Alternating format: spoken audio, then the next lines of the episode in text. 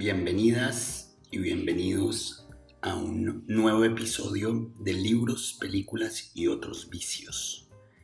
El podcast, el podcast más cerdo de la historia de los podcasts. Em, mi nombre es Joseph Amon Mitrani y el día de hoy tenemos un capítulo lindo, chévere, donde se tocan algunos de los, algunos de los temas que hemos charlado en algunos otros, esta vez se tocan desde otra perspectiva, pero hablamos de literaturas marginales, de libros, de películas, de, de cuanta vaina, un popurrí y bacano, y donde hacemos o hago, pongámoslo así, pero hacemos en el sentido de los autores que entran, em, una reflexión sobre por qué leer a los clásicos, pero enfocada en, en, releer, en volver a ver las películas, en volver a visitar el arte o la cultura que nos interesa, que nos gusta y tratar de detectar qué, nos, qué cosas nuevas nos dice o si ya no nos dice nada, ¿no? digamos que reivindicar un poquito esta idea de la importancia de leer los grandes libros, de ver las grandes películas y de verlas y de reverlas y de escuchar los grandes temas musicales y de volverlos a visitar, ¿no? Esta idea de qué es lo que hace que un clásico sea un clásico, ¿no? Entonces, eh, vamos a esa. Todavía en este momento que estoy grabando esta introducción, no tiene nombre el capítulo, pero probablemente se va a llamar Releer o remirar o reescuchar o algo así. Es como esta idea de volver a los libros, ¿no? Que viene de una cosa que estoy haciendo en el último año y es tratar de volver a las cosas que me gustan, dándoles la oportunidad de, que me enseñen y no como una forma de, de egocentrismo o de vanidad intelectual, ¿no? Entonces a eso va el episodio de hoy. Espero que les guste, que lo comenten, que nos escriban por Instagram, que nos compartan por todo lado, que entre más gente lo escuche, eh, más chances hay de que sigamos en, este proyecto que ha sido tan chévere que ha crecido tanto, tan rápido. Un beso muy grande, los dejo con el episodio. Chai. Queridas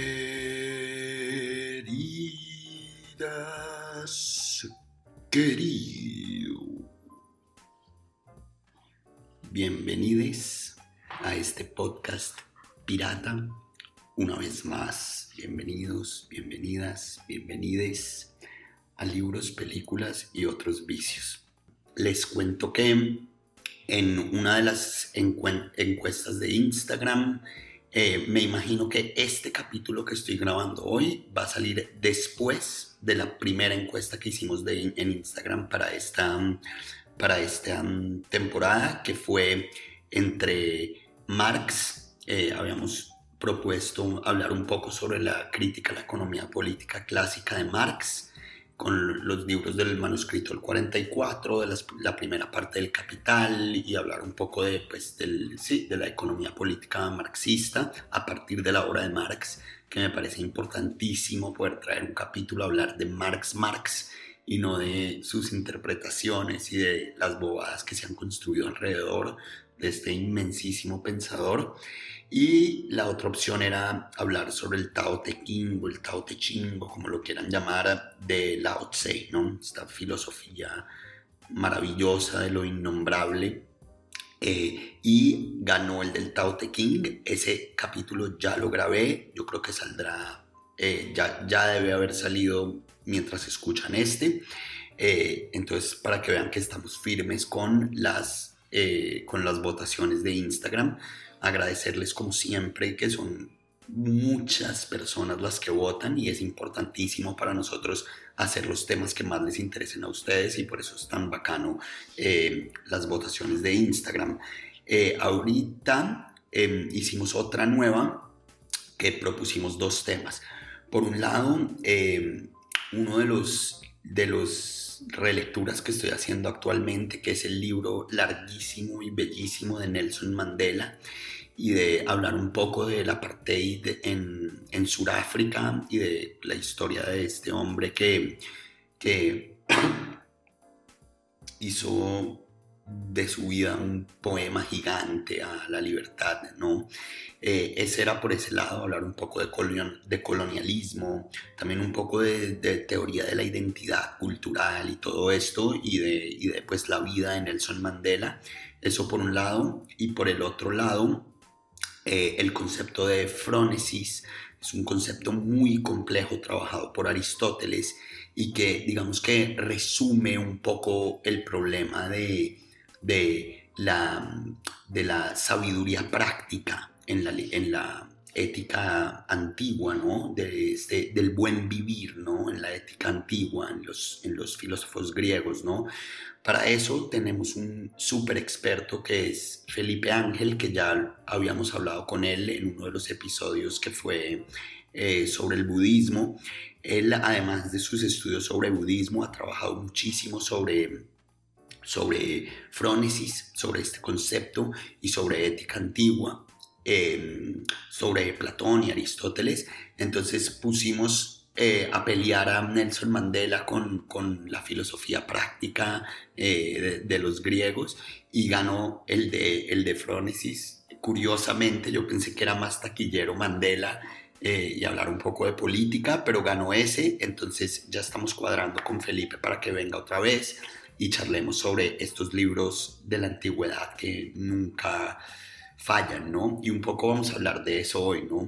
Em, entonces dejando eso como dejando clarito estos cinco minutos de gracias por votar y de que ya está clarísimo que vamos a traer invitados y que vamos a, a seguir haciendo las encuestas en Instagram que han sido súper exitosas eh, y que estamos firmes con los gustos de sus mercedes, eh, vamos a charlar un poco del el tema de hoy.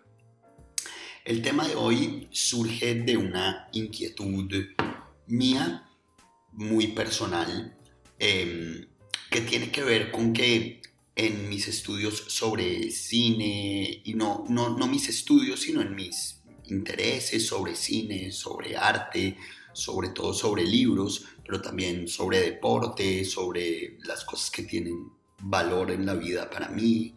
Em, siempre eh, en, los intereses que yo he explorado, siempre ha habido una, una, como una especie de paradoja o una especie de, de, visto desde afuera de contradicción, ¿no?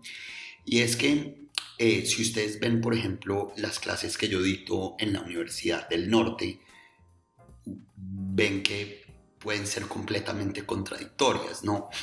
Por un lado, eh, hay una clase que es Teoría de la Cultura Contemporánea, donde exploramos eh, la literatura del underground, las, la, cultura underground contemporánea, es decir, el, los aspectos marginales de la cultura, de la cultura no canónica, y de cómo la ideología, la política y de alguna la, economía sobre todo eh, se ha encargado desde el machismo heteropatriarcal hasta, hasta los intereses económicos y territoriales de algunas élites, se han encargado de decirnos a nosotros qué libros son los que hay que leer y qué libros no, qué música es la que hay que escuchar y qué música no, eh, qué películas son las que hay que ver y qué películas no. Y eso lleva a identificarnos con los comportamientos que la misma cultura eh, nos ha dado, ¿no? Pero no somos nosotros mismos los que escogemos qué cultura nos interesa, sino es la misma cultura, valga la redundancia, la que nos da esas formas eh, de comprender la cultura. Eso es una cosa muy interesante y es ver cómo nosotros vamos forjando nuestra identidad eh, personal y, digamos, comunitaria, regional, nacional, etcétera, etcétera, a partir de cómo nos han contado que somos y cómo nos han contado que los que, que, que, que somos y, y, como individuos y que somos como comunidad, ¿no? Entonces es común en la vida española, por ejemplo, yo, yo viví cinco años en Madrid, eh, creerse español de cierta forma, porque eso es lo que, lo que la cultura canónica, desde la cultura de masas por temas eh, económicos, o desde la cultura cliché de lo que es el buen libro, el buen ha dicho lo que es ser un español. Entonces, como somos educados así, como los españoles son educados de esa forma, entonces se empiezan a perpetuar esas formas de comportamiento, ¿no? Entonces es un círculo vicioso donde mi identidad me la dice eh, la cultura que yo consumo y esa misma cultura que yo consumo pues se nutre de esta identidad eh, plástica o ficticia que se ha creado a partir de intereses de otros, ¿no? Entonces, digamos que eso por un lado. Eso nos lleva a pensar en algo muy interesante que lo hemos hablado en algunos otros capítulos y es como yo tengo un ejemplo muy muy interesante, ¿no?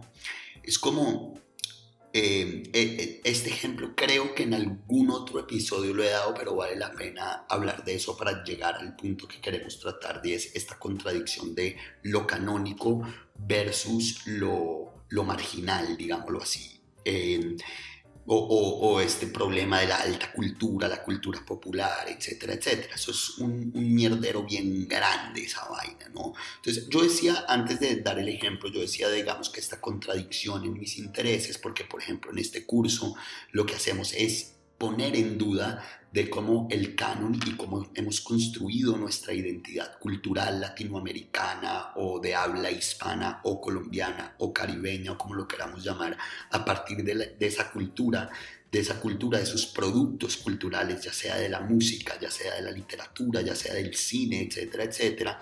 Eh, pero cómo esos, esa cultura que nosotros consumimos, que nos identifica, no es más que está canonizada o está puesta ahí porque tiene que ver con unas conveniencias económicas, políticas, etcétera. Ya vamos a hablar un poco de eso.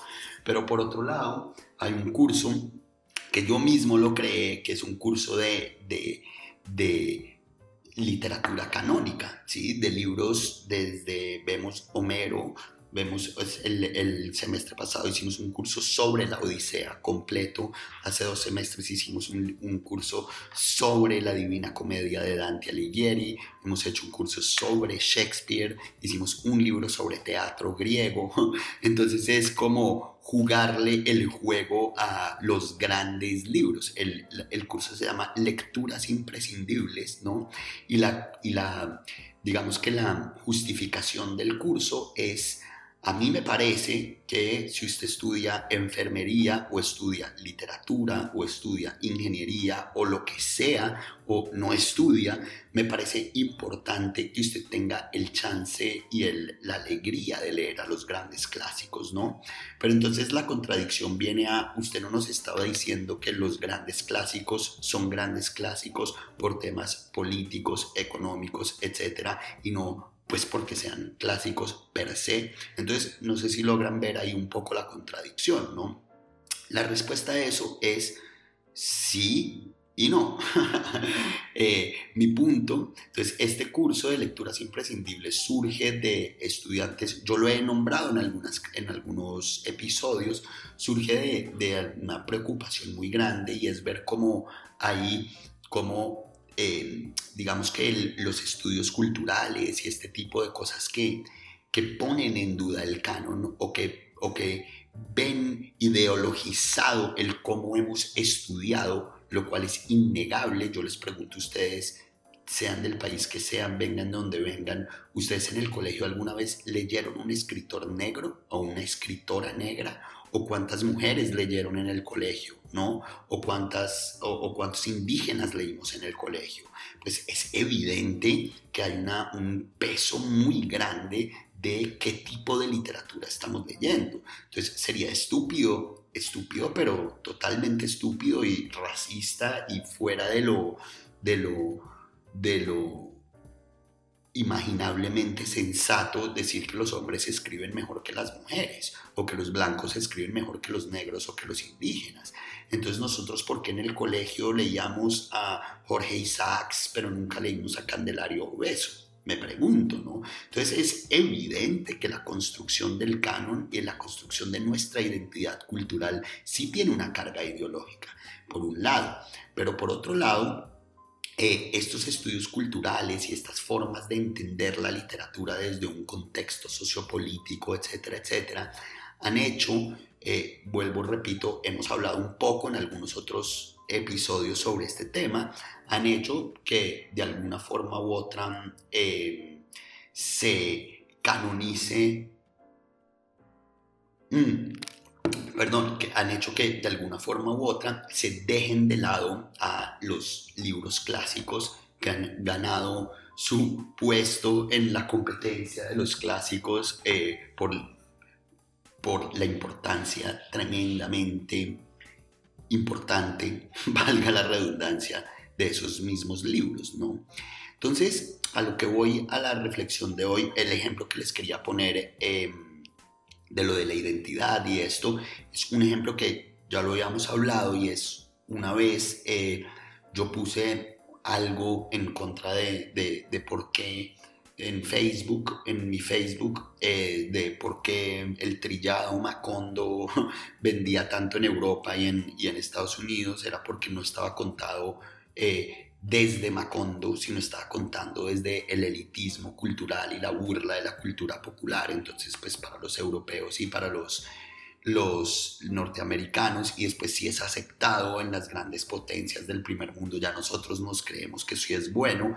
Entonces, pues para mí la obra de García Márquez es una obra que es muy conveniente para el poder, ¿no? Entonces yo puse eso en Facebook de una forma muy, estaba justo en el doctorado haciendo estas investigaciones sobre la distancia tan tremenda que hay en el habla costeña de Aracataca desde el siglo XIX hasta hoy y la distancia tan tremenda que hay en un García Márquez, una, una escritura completamente elitista y completamente desvinculada del mundo que está tratando de captar, ¿no?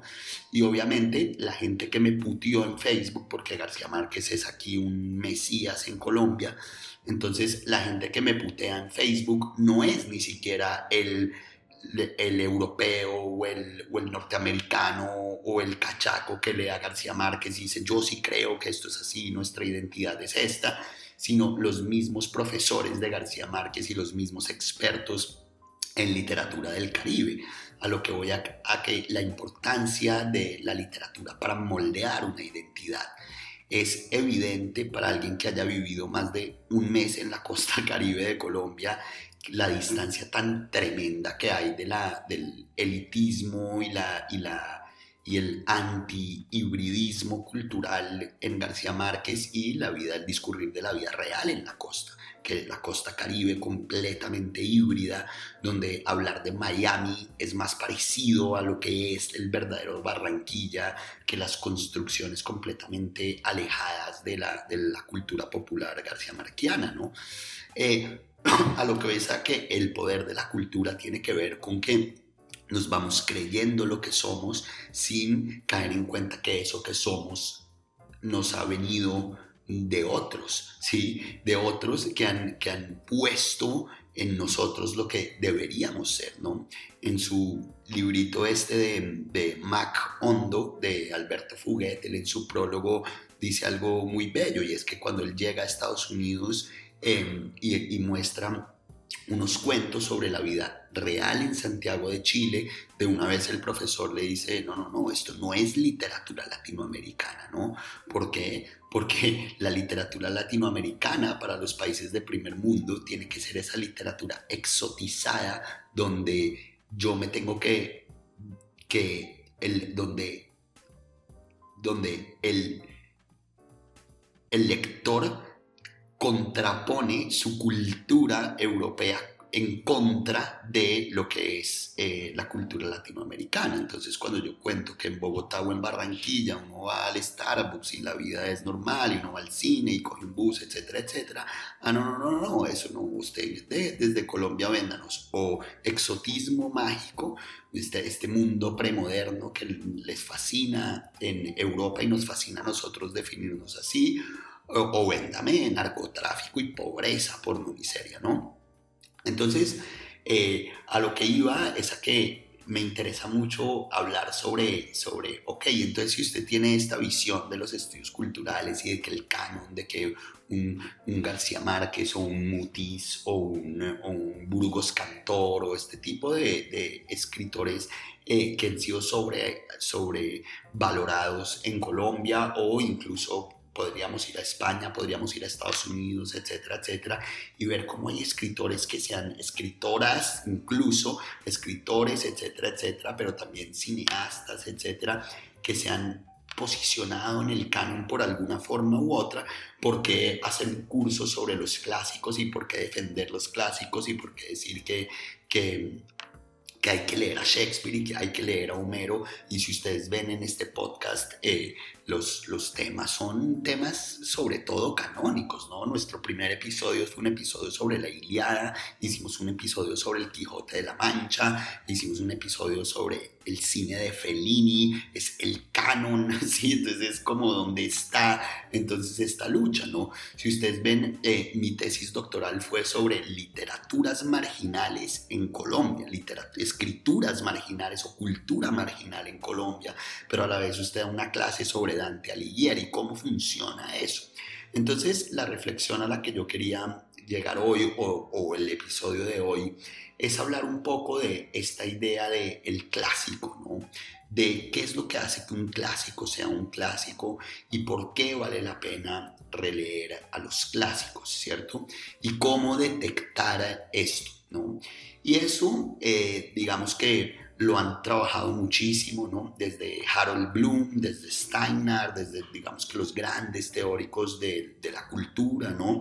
Eh, Stuart Hall, el creador de, la, de los estudios culturales y de la escuela de Birmingham, son temas que son muy, muy interesantes de realmente ponernos a pensar si con lo que nosotros crecimos en términos culturales eh, es realmente, digamos que lo que nos ha dejado la historia, lo que la, historia nos ha filtrado como el gran arte eh, que ha sobrevivido los siglos de los de los siglos o si tiene que ver con un problema político de cómo hemos configurado la humanidad y, de alguna forma u otra hay libros que nos quedaron y que los leemos como clásicos pero que al final de cuentas tiene que ver con, una, con ideologías y con, con formas... Em,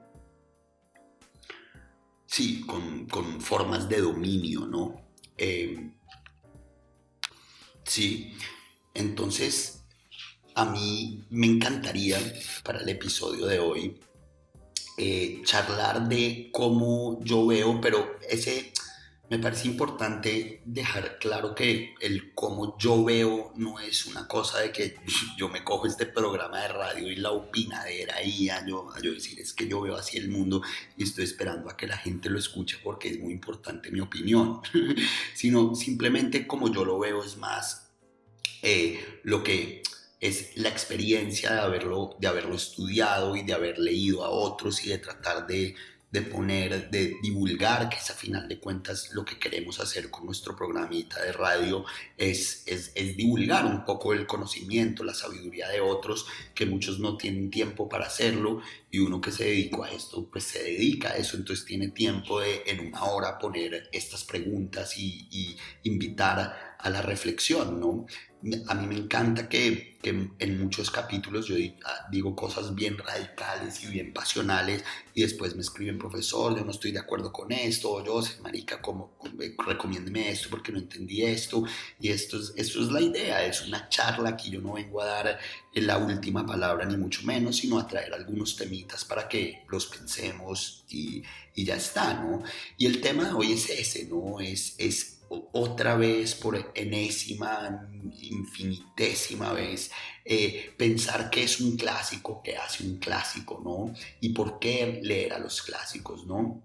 Entonces, claro, está por un lado porque empezaba con lo de lo marginal versus lo canónico, es porque está esta idea de que, que es un clásico, ¿no? Entonces, si usted me está puteando a García Márquez los primeros 20 minutos de, de, podcast, entonces podríamos decir que 100 años de soledad no es un clásico para usted, eh, mientras que como si le gusta Shakespeare, entonces Hamlet sí es un clásico. Y la respuesta es sí, es lo que yo diría, ¿no? Em, pero, pero es interesante ver... Eh, cómo, cómo se ve esto, ¿no? Entonces decía como Steiner, eh, Harold Bloom, ¿no? Que Harold Bloom tiene todo este, este, este pensador de la, de la, literatura occidental, tiene este libro que se llama El canon de Occidente y es una defensa a los grandes libros de Occidente donde dice, vea hermano, esos son los grandes escritores. Y obviamente sale una mujer en todo el canon, ¿cierto? Que es Jane Austen y, sale y puro hombre blanco, pura literatura canónica, canónica, canónica, ¿no? Entonces, eso, Homero, Shakespeare, bla, bla, bla, bla, poniendo a Shakespeare en la, en la cumbre del lenguaje y el resto son unos, unos carevergas, ¿no? Entonces, obviamente a Harold Bloom le han dado muchísimo palo como el facho eh, machito que no entiende que la cultura tiene que ver pues con un tema político. Entonces, esta discusión entre Harold Bloom y la defensa del canon y de los clásicos versus Edward Said y Homi Baba y toda esta gente que dice, no, esto no, esto no va por ahí, esos son problemas políticos, de ideología, etcétera, etcétera.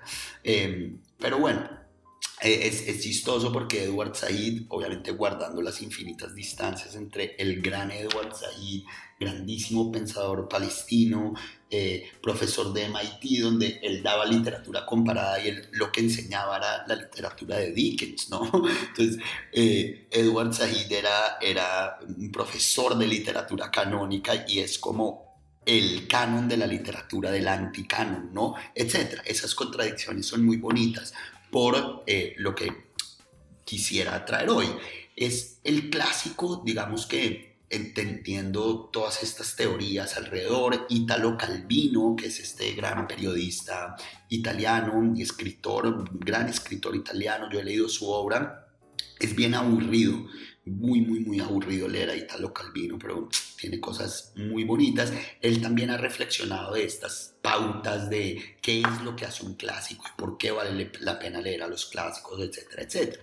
Si vamos a todo este cliché de qué es el clásico o cómo en la cultura hemos llamado a los clásicos, qué hace un clásico de un no clásico, digámoslo así, es a final de cuentas, resumiendo un poco la teoría de Italo Calvino y de, y de Bloom y todos estos, estos personajes que han reflexionado sobre el problema de los clásicos, es, bueno, primero los clásicos en términos filosóficos o de historia del arte, etcétera, eh, lo llamamos el mundo antiguo, ¿no? Es a los griegos y a los romanos, pero en este caso no se trata la palabra de hablar de el mundo clásico, como del mundo antiguo, ¿sí? Del, del mundo europeo, de los griegos y los romanos, sino es más cuando una obra de arte digamos que trasciende, odio usar esa palabra porque está mal usada ahí, pero me entienden, cuando sobrepasa, digamos que estos límites normales del tiempo de, una, de, un, de un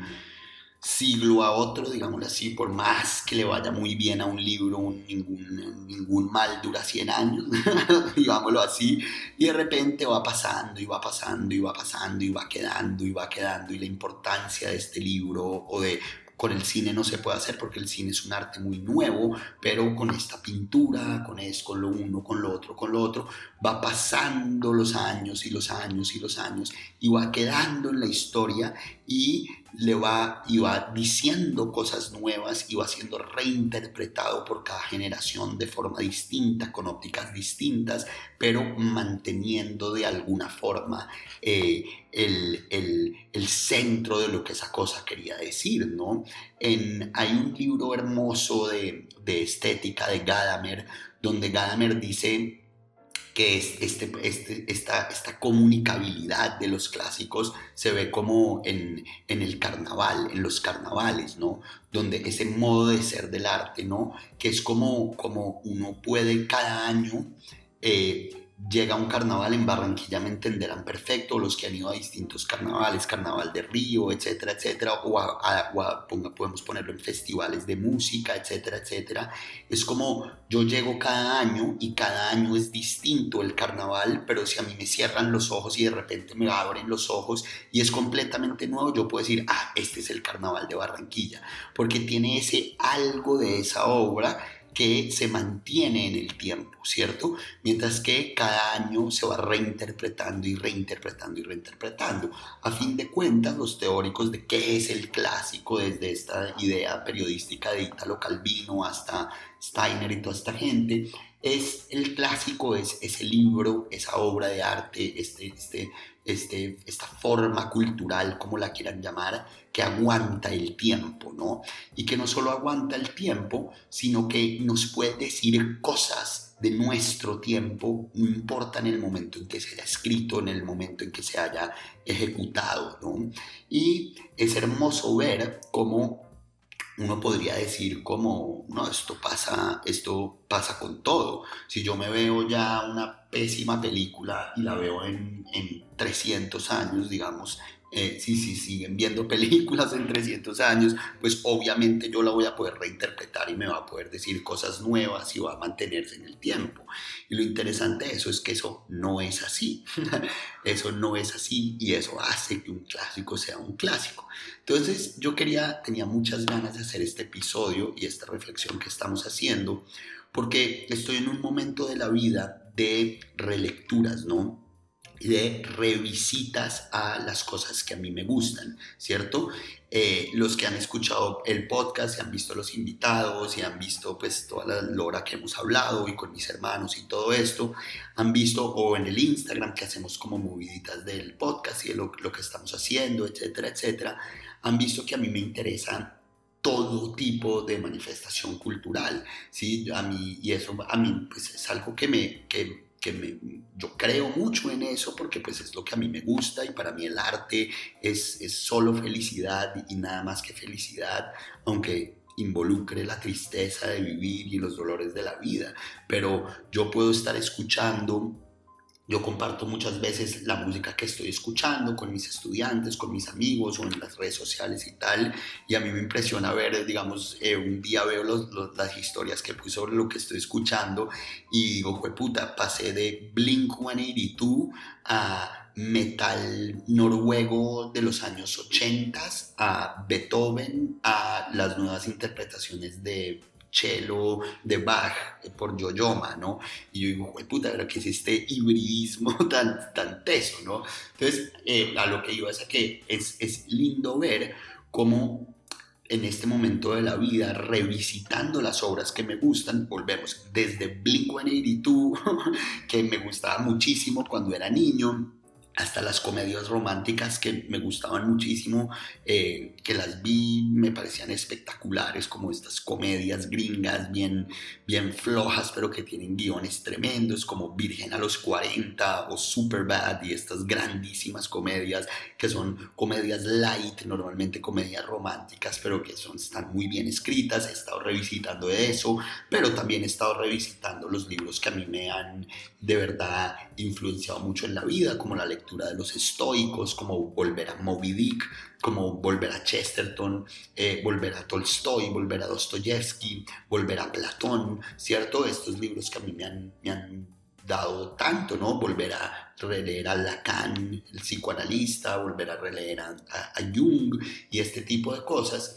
Y eh, ha sido una experiencia muy linda ver cómo así suene un cliché, así suene eh, eh, la típica respuesta de lo que es un clásico.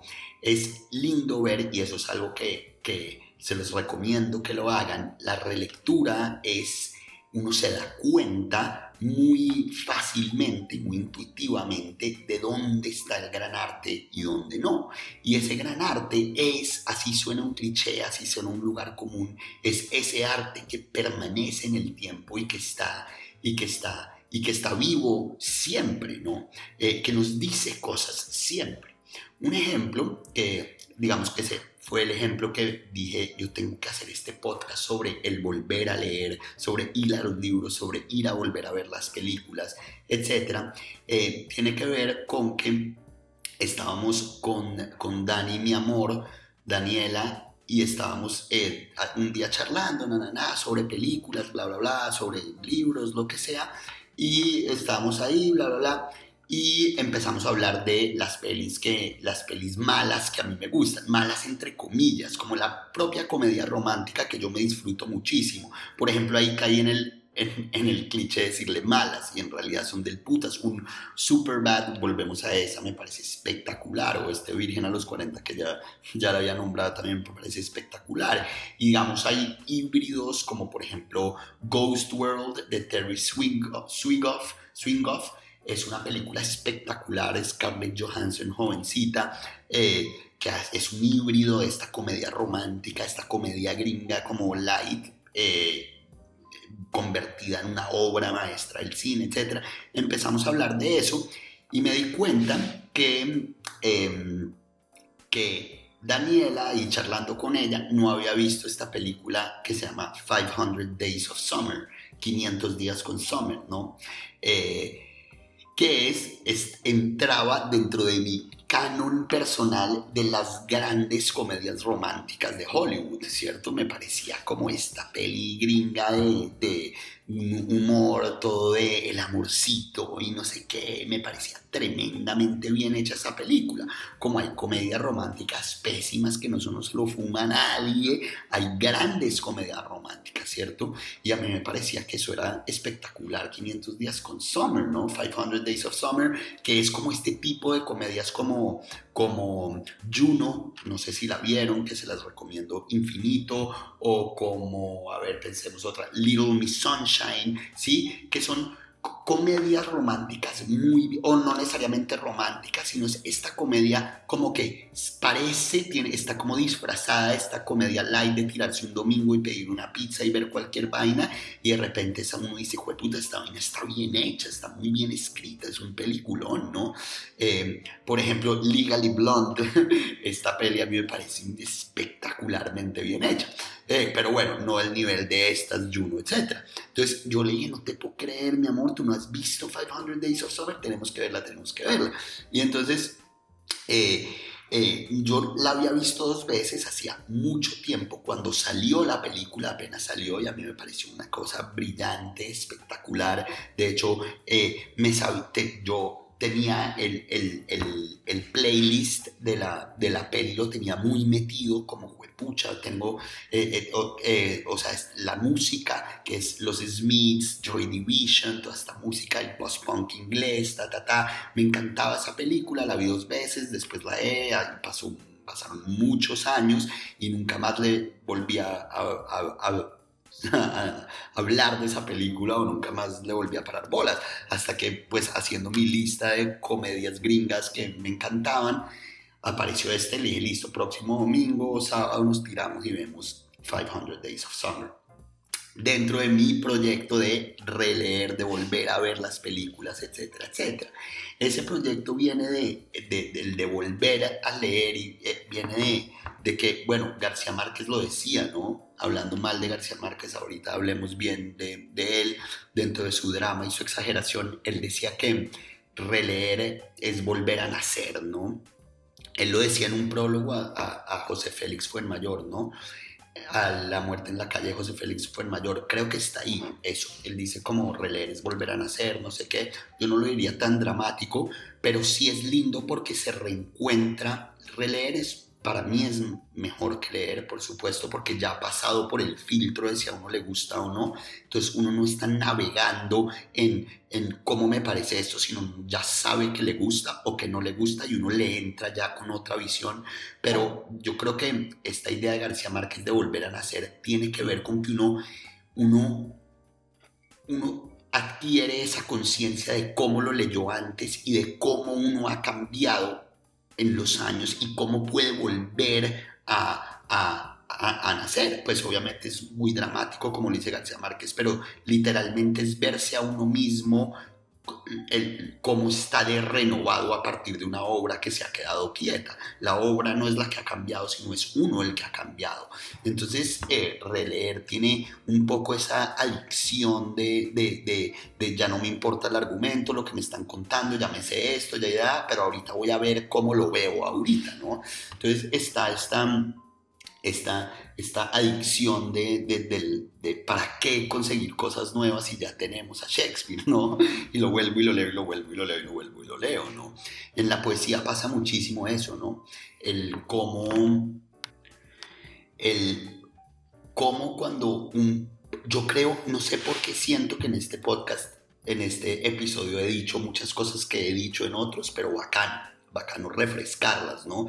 Porque estamos hablando de otra cosa, pero sí, eh, en la, lo que decía es que en la poesía o en la buena música, como esta idea de que uno tiene una canción que le gusta y la vuelve y la escucha y la vuelve y la escucha y la vuelve y la escucha, aparece mucho esa idea de, de, revisitar, ¿no? De cuando uno se lee un poema por primera vez. Yo me acuerdo, eh, David, mi amigo, el que, el que trajimos la vez pasada, ojalá escuche esto, yo me acuerdo una vez que le presté un libro de, de Alejandra Pizarnik y el man se lo leyó en dos días, la obra completa. Y yo le dije, marica, usted está leyendo eso como, usted no está leyendo eso como si fueran poemas, usted está leyendo eso como si fuera una, un cuento, marica, de, vuelva a leer. O sea, un poema no se agota en la primera lectura, sino hay que darle y darle y darle, o da esa necesidad de darle y darle y darle.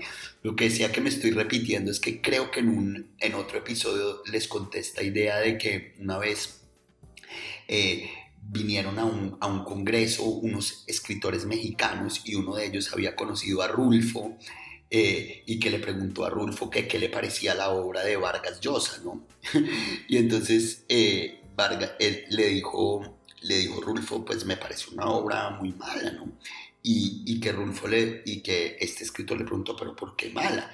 Y entonces dijo Rulfo, porque no hay poesía, es una obra que no tiene poesía no tiene alma, no tiene poemas, poesía, ¿no? Y entonces eh, el otro le preguntó, ¿y usted cómo sabe que la obra de Vargas Llosa no tiene poesía? Porque a él le gustaba, pues era un joven que había leído La ciudad de los perros y estos libros. Y, y Rulfo le respondió, ¿usted releería una novela de Vargas Llosa? y entonces este escritor le dice, no la verdad es que no la leería, ve, por eso no tiene poesía, ¿no? Es muy lindo, ¿no? Esa forma de definir la poesía como ese lugar que hay que volver a visitar, ¿no? Eso está muy bien dicho, me parece. Pero bueno, es que Rulfo decía muy bien las cosas. Pero bueno, el punto es que vamos a hacer un episodio sobre Rulfo, qué escritor tan gigante y qué fotógrafo tan gigante y qué personaje tan hermoso. Las cartas de Rulfo, Uy, los cuentos, qué belleza, Rulfo. Pero bueno, el punto es que eh, llegamos con Dani, nos sentamos ahí y pusimos 500 Days of Summer, ¿no? En, este, en esta búsqueda mía de repetir todo y de volver a ver cómo qué tanto he crecido o qué tanto me he empequeñecido o agrandado o cómo está mi alma eh, revisitando mis viejos gustos, ¿no? Em, les decía, por ejemplo, de volver a leer a los estoicos, pero tomárselos en serio, ¿no? Como la idea de no, leer la filosofía, eso es una de mis nuevas formas de, de, leer y es no tomarse la filosofía como un ego intelectual de porque me leía Platón, sino en, de leer a Platón para ver en qué me puede ayudar a vivir mejor, ¿no? Y eh, para eso sirve leer filosofía, no para decir que leímos a Platón, ¿no? Todas estas relecturas. Entonces, y tomándome igual de en serio 500 Days of Summer que, que Platón o que los estoicos, etcétera, nos echamos a ver la película inconscientemente yo estaba como presionando a Daniela de que le gustara más de lo que le estaba gustando, como, uy, mira, esto está la verga, ¿no? Esto es buenísimo, ¿no? Uy, sí, muy verdad, no sé qué, no sé qué, no sé qué. Y entonces cuando se terminó, yo le dije, ¿te gustó la peli? Y me dijo, no, no me gustó. Y yo, ¿por qué, marica? 500 Days of Summer. Y la empezamos a charlar y yo me di cuenta, pues, que a mí tampoco me había gustado la película, man. Y es claro, yo empecé a ver que uno, esos juegos hipsters de, no sé si se la han visto, 500 días con Summer, 500 Days of Summer, eh, hay mucho jueguito hipster con, de cámara, de usan un blanco y negro por aquí, lo vuelven medio falso documental en algún momento, de repente se vuelve una, una, una, ¿cómo se dice? Una un musical, ¿cierto? Como haciendo la parodia de cuando uno está feliz, siente que todo el mundo está cantando, ¿cierto? La narración, bueno, para los que no la conocen rápidamente, es una historia de amor de 500 días donde se conocen dos personas eh, y eh, no estoy haciendo spoilers, sino que es la, la tusa de la ruptura, la, pasar esa, eh, pues, pasar la, pues, la, el coqueteo inicial, la relación y la tusa. Y eso se hace en 500 días. Y, y, nos cuentan la historia de cómo funcionó esta, esta relación en específico. Pero digamos que tiene esta cosa de que está narrada, no está narrada día 1, día 2, día 3, sino que aparece un paréntesis y dice día 412 y pum, y uno ve ese día, día 102 y uno ve ese día, ¿sí? Entonces tiene que, digamos que esa originalidad entre comillas de la narración desordenada y cuando se termina la película entendió toda la historia a partir de cómo nos van contando con días desordenados. Uno, uy, pero porque esos manes están ahí tan peleados y se aman y no, ah, ya se pelearon por esto, esto y esto. Entonces, digamos que uno se da cuenta que más que yo empezamos a charlar con Dani, bla, bla, bla, bla, y yo, marica, esa película es un huesazo. y sí, y sí, es una película que no, no pasa eh, el tiempo. Es una película que no está destinada, pongámosla en contraposición, a Shakespeare, a Homero, a Platón, que no pasa el tiempo porque tiene eso de la originalidad entre comillas del momento en el que salió la película y lo que el choque que tiene uno cuando la ve es wow, qué bacano esto, eso está bien hipster acá, ¿sí? Todavía no había venido el auge de la renovación del post-punk y de volver a escuchar los Smiths y eso, ¿sí? Que eso pasó en como 2010, 2011, que se reactivó otra vez todo este mundito de la música triste de, de los ingleses, todo este tipo de cosas y es esta historia del mancito perdedor que tiene un trabajo que no le gusta y la chica toda hipster, toda no sé qué, que era una cosa como muy novedosa en el momento en el que salió la película, pero rápidamente si uno le quita como esos jueguitos de cámara que ya están, ya están demasiado trillados, fue como un momento del cine donde eso era chévere, donde se exageró el falso documental, donde se exageraron demasiadas cosas como para, para meterle cositas bacanas y decirle a la gente, yo no solo cuento una historia, sino que sé hacer cosas con la cámara y me sé técnicas cinematográficas.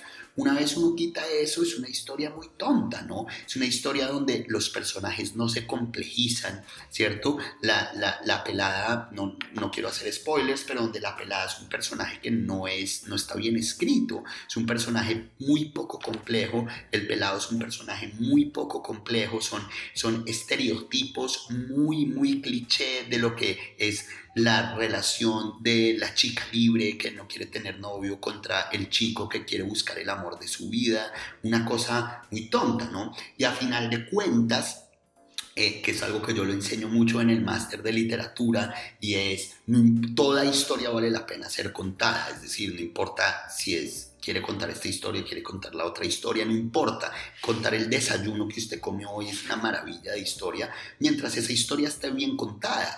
Y contar bien una historia quiere decir donde, que, sea una historia donde se complejicen las situaciones, donde, donde hijo de puta. El ejemplo, volviendo a Harold Bloom, es em, em, Jane Austen, ¿no? El Orgullo y Prejuicio. Orgullo y Prejuicio es una novela muy muy tonta. El, digo, el argumento es una señora, una, un, príncipe que es imposible que se case con esta chica que está súper enamorada de ella, es decir, telenovela, telenovela, telenovela, ¿no? Pero la maestría con que Jane Austen complejiza las situaciones y los personajes hacen que sea una de las más grandes obras maestras del siglo XIX. Entonces, claro, una vez ya hablándolo con Daniela y volviendo a verlo, releer es volver a nacer, como diría García Márquez, uno dice, juepucha, esta película no es un clásico. Esta es una película floja que no pasa el tiempo. De pronto cuando uno la ve por primera vez, pero incluso hoy la volvemos a ver y como ya está tan trillado eso, esos jueguitos, experimentar por experimentar con la cámara, eh, incluso caen, esto ya me lo han dicho 20 mil veces, ¿cierto? A diferencia que eh, cuando yo estoy dictando mis clases de lecturas imprescindibles, uno llega y abre la Iliada por la vez que uno la vaya a leer, es decir, cuando yo enseñé literatura griega el semestre pasado, era probablemente la la veinteava vez que mis ojos pasaban por la literatura de Homero y es cada vez uno ve cosas nuevas en ese libro.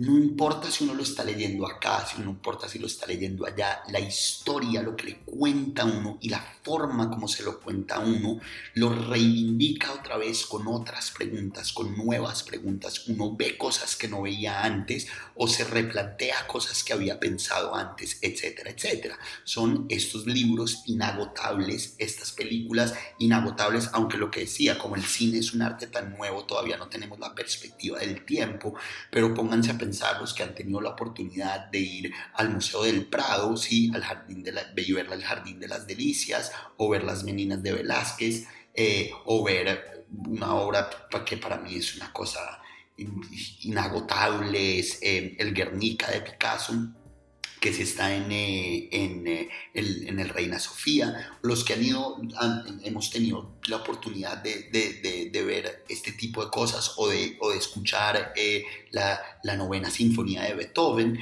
ustedes simplemente es muy evidente ver cómo estas obras, quieran o no, y volvemos al problema de lo marginal versus lo canónico, valen la pena estudiarse y valen la pena leerse porque nos enseñan a vivir y a morir siempre, ¿sí? Es decir, volviendo al ejemplo de 500 Days of Summer, esa era una película que decía muchas cosas en un momento específico de la vida y una vez uno la descontextualiza de ese momento, es decir, la ve 10 años después o la ve 15 años después, es una película que ya no tiene nada para decir, porque lo que la hacía importante en ese momento eran unas formas y ciertos tipos, estereotipos de personajes que funcionaban bien para ese momento, ¿cierto? Eso no quiere decir que un clásico no, no, no hable de su tiempo, porque muchos de los clásicos hablaron de su tiempo, ¿no? De hecho, el Quijote de la Mancha habla de la decadencia de ese momento de las novelas de caballerías, etcétera, etcétera. Eh, pero lo que hacen estos clásicos es que su relectura o revisitar estas que justamente para hacer el episodio de Fellini, por ejemplo, me vi ocho y medio por vez un millón y es como esta película es completamente inagotable, es inagotable. Yo me sé en qué momento viene qué escena, en qué momento va a pasar esto, en qué momento viene va a pasar esto y cada vez le encuentro nuevas cosas y nuevas cosas y nuevas cosas a la película.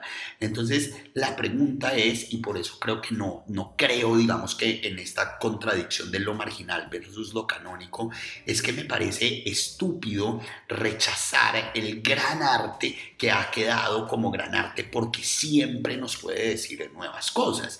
Entonces, eh, nuevas cosas o porque siempre se puede releer interpretándolo desde nuestro tiempo y nos puede enseñar, vuelvo, a vivir y a morir, sea desde la literatura, sea desde la filosofía, sea desde la pintura, sea desde la música, sea desde la fotografía, o sea desde la religión, etcétera, etcétera.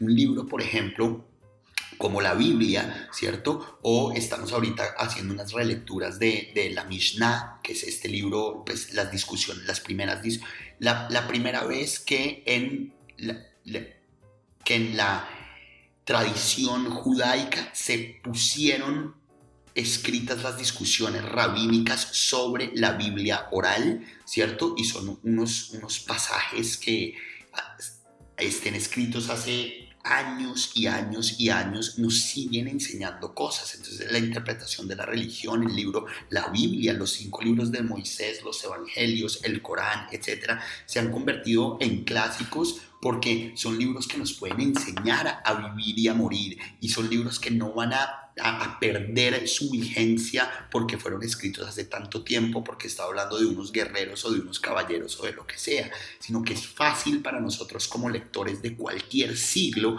hacer el desplazamiento de ese mundo, ponerlo en nuestro corazón y, reinterpretarlo de esa forma, cosa que no pasa con los malos libros, no con los malos libros, porque hay libros muy buenos que uno sabe que no son libros clásicos porque hablan de un problema específico específicamente en un momento.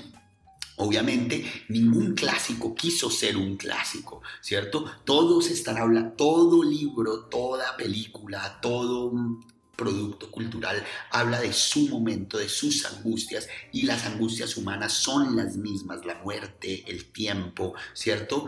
Eh, Dios, etc. Eh, pero hay libros que querámoslo o no, lograron libros eh, o manifestaciones culturales que querámoslo o no, lograron hacer eso para que perdure en el tiempo, ¿no? Es decir, la Divina Comedia de Dante es muy raro encontrar a alguien que en este momento se vaya a asustar porque ese es el infierno, ¿no? Como lo describió Dante, ¿cierto? En algunos textos de Borges y en algunas discusiones sobre sobre Dante, nos explican que hay mucha gente que creyó que el infierno era como lo describía Dante y, el libro causaba una, unas sensaciones muy profundas de terror frente a eso. Hoy en día no lo leemos, así es bien raro creer que si nos vamos a morir son los cinco, los nueve círculos del infierno de Dante, pero cada cada terceto de Dante nos, nos, nos dice algo de nuestra propia vida y, nos reivindica con el corazón, con el alma del, del poeta, ¿no?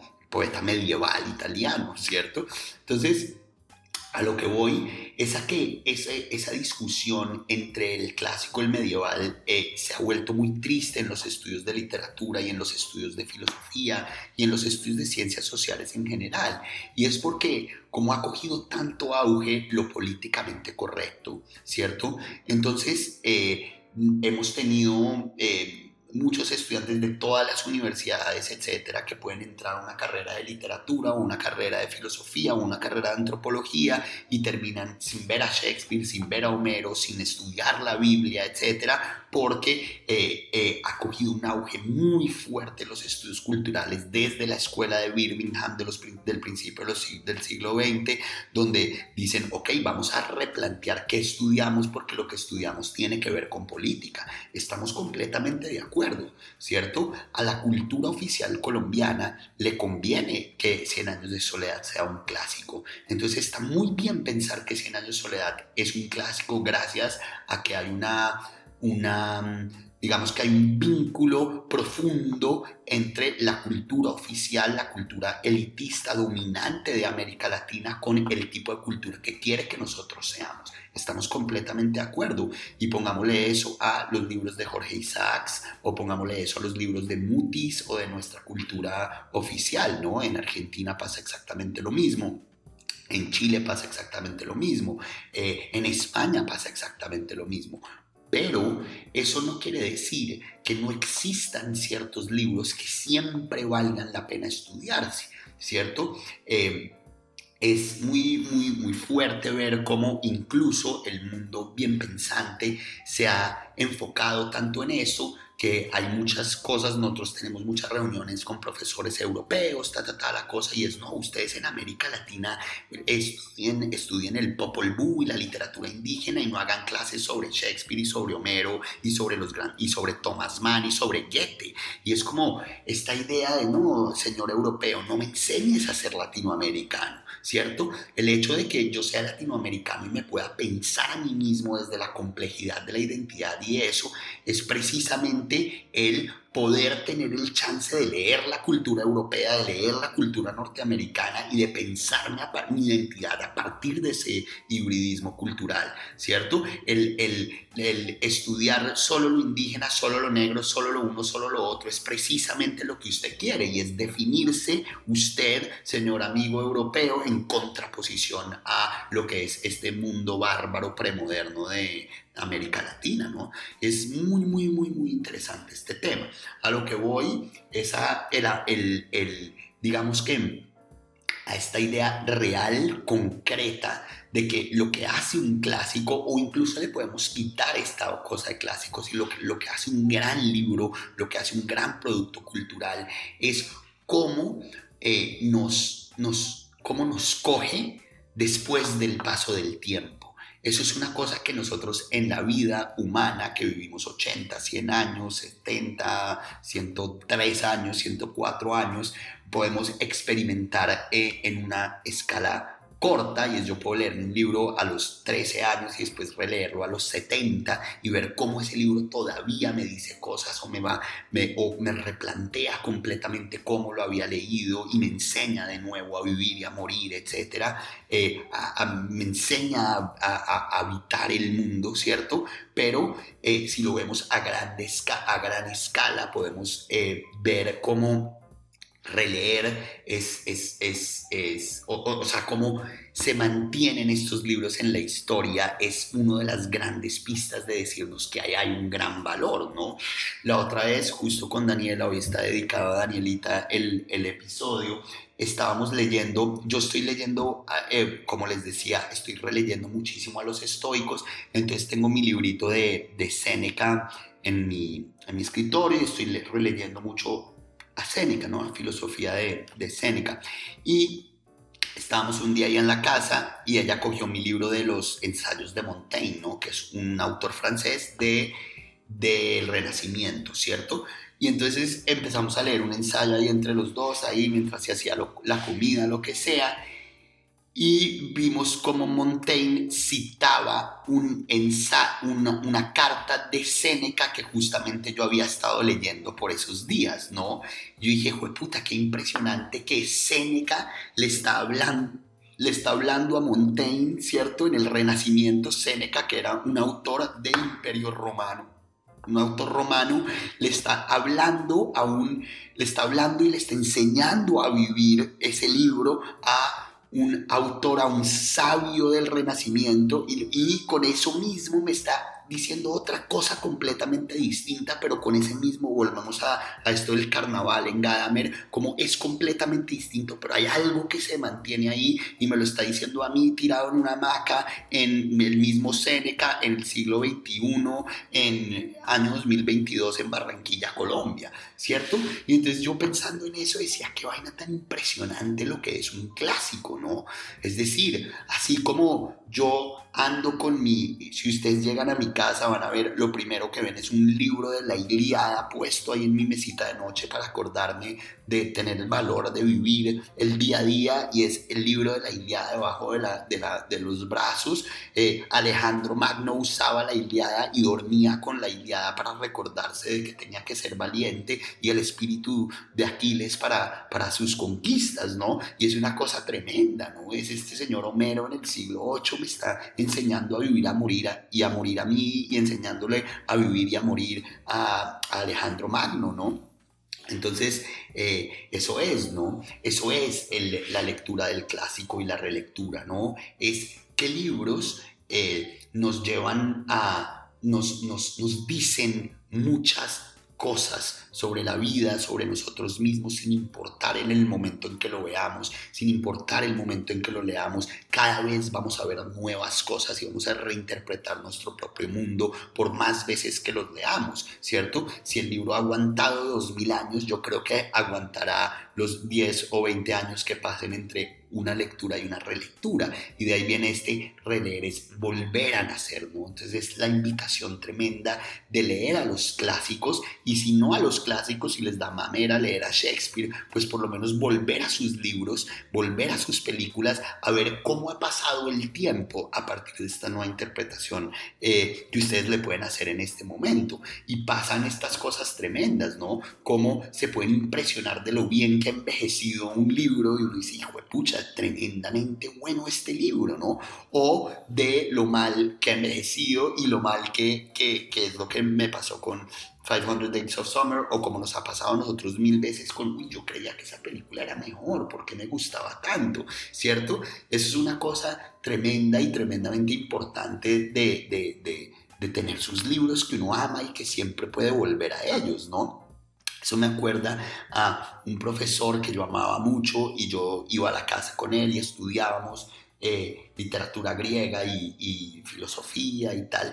Y me impresionaba que este profesor tenía en su biblioteca, habían 60 libros, ¿no? Mi biblioteca de un niño estudiante habían 3.000 libros, en la de él habían 60 libros, 50 libros. Y yo le decía, marica, pero usted, ¿por qué no tiene libros? Y mantengo los libros que hay que tener, ¿no? Y uno va y ve y tiene, tiene la Biblia, tiene el Bhagavad Gita, tiene el Zaratustra de Nietzsche, tiene y los griegos, y ya, y un libro de lógica de Quine, o de Frege, creo que era un libro de lógica, que, e, etc. Entonces es como esta idea de, sí, de yo para qué necesito más libros y siempre puedo volver a Shakespeare, ¿no? Es una cosa obviamente muy reaccionaria de, de, de, ver el mundo, porque siempre hay que leer a los contemporáneos y ver qué se está haciendo y el arte marginal y ver qué nos están canonizando y qué no, ¿no? Uno va a la librería de un aeropuerto y lo que está ahí expuesto probablemente no es lo que vale la pena leer, sino lo que vale la pena leer es la gente que está haciendo cosas de verdad y que por el mismo sistema elitista de la cultura, eh, por el mismo sistema económico de la globalización, etcétera, pues esas personas no pueden llegar a esas librerías. Entonces, hay, obviamente, el Internet nos ayuda a ver qué es lo que está pasando y a ver qué vale la pena de lo que está pasando ahí. Pero eso es, estamos hablando de lo que está pasando en nuestra contemporaneidad, en, nuestra, en nuestro mundo, ¿cierto? Pero creámosle a la historia de algunos de los textos que ha filtrado y volvamos a ellos y vamos a ver cómo eso nos ayuda mucho a, vivir, ¿no? Entonces, la reflexión es un poquito de compartirles esta idea de que yo estoy haciendo y me ha servido muchísimo y es de tomarme en serio, revisitar las cosas que a mí me gustan, ¿no?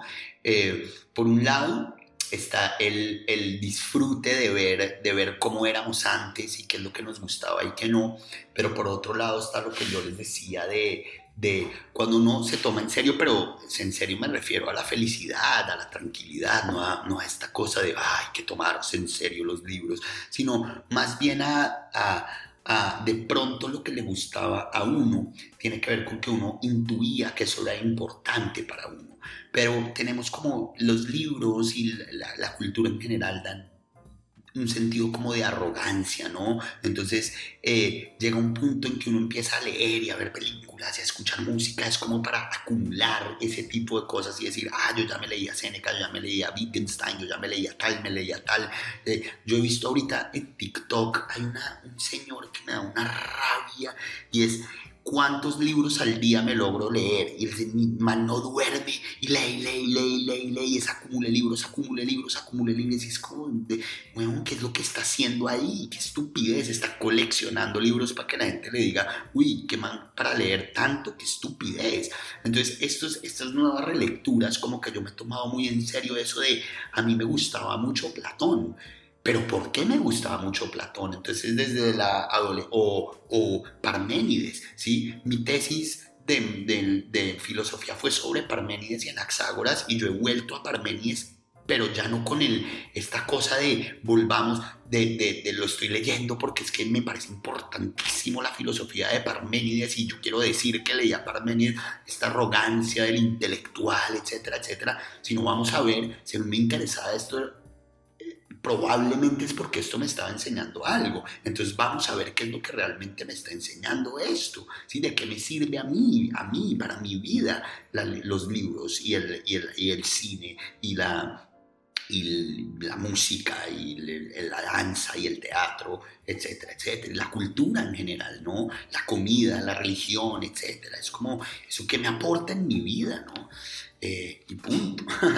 la comida, vamos a hablar, hacer un podcast sobre, sobre comida, que ahorita estoy muy, muy, muy metido en tema de comer plantas, ¿no? No, no comer nada, nada, nada que venga de lo animal y tal. Podemos hacer una, un, un capítulo sobre eso que yo creo que va para largo en, mis más reflexiones y en mi vida, ¿no? Pero bueno, eh, ese fue el episodio de hoy, que es la idea de qué es un clásico y por qué releer, ¿no? Y ver el paso del tiempo en las obras, reflexionar un poco sobre sobre que es algo que hemos hablado en varios episodios de por qué se canonizan ciertas cosas y ciertas cosas no, y podemos llegar a la conclusión breve de que hay muchas cosas que se canonizan o se ponen como alta cultura o como o se masifican culturalmente por, por conveniencias económicas y, y de poderes sociopolíticas, pero muchas no, ¿no? Y hay que, y hay que darle el, el chance a, a, leer a los grandes, ¿no?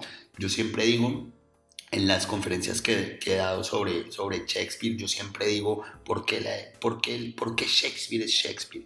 Y mi argumento siempre es, es, lea una obra de Shakespeare y va a ver, y va a verlo, ¿cierto? Va a ver que eso no se lo inventaron tres blancos europeos diciendo vamos a conquistar la cabeza de los, de los indígenas. No, no, no, señor. Eh, vaya a Shakespeare y va a ver por qué es la cumbre del lenguaje. O vaya y lea a Fernando Pessoa, o vaya y lea a Jane Austen, o vaya y lea a Homero, ¿sí? Entonces, sí hay canon por el canon mismo, y yo soy un defensor de ese punto de vista medio.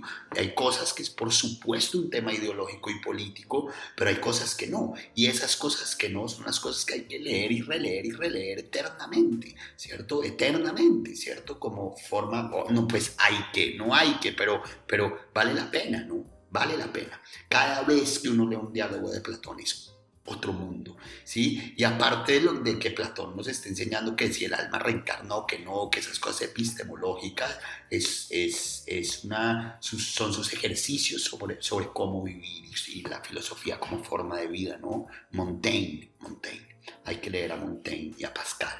Bueno, les mando un abrazo gigante, eh, ya se nos fue Laurita y Pucho y 10 o una vaina así. Eh, se les quiere mucho, seguimos adelante con el podcast y se vienen invitados venteados. Escríbanme en Instagram si tienen eh, ideas de, de, hacer algún capítulo sobre algo, si quieren charlar, preguntar algo, si les parece flojísimo lo uno, flojísimo lo otro, bacano lo uno, bacano lo otro, que los leemos infinitos. Infinito con mis hermanos, eh, estamos muy pendientes de lo que está pasando con el, con el podcast que está creciendo y creciendo y creciendo de verdad, no es como un tema de publicidad, de verdad, cada vez que vemos las estadísticas es como, hijo de puta, la gente escucha esta vaina, marica.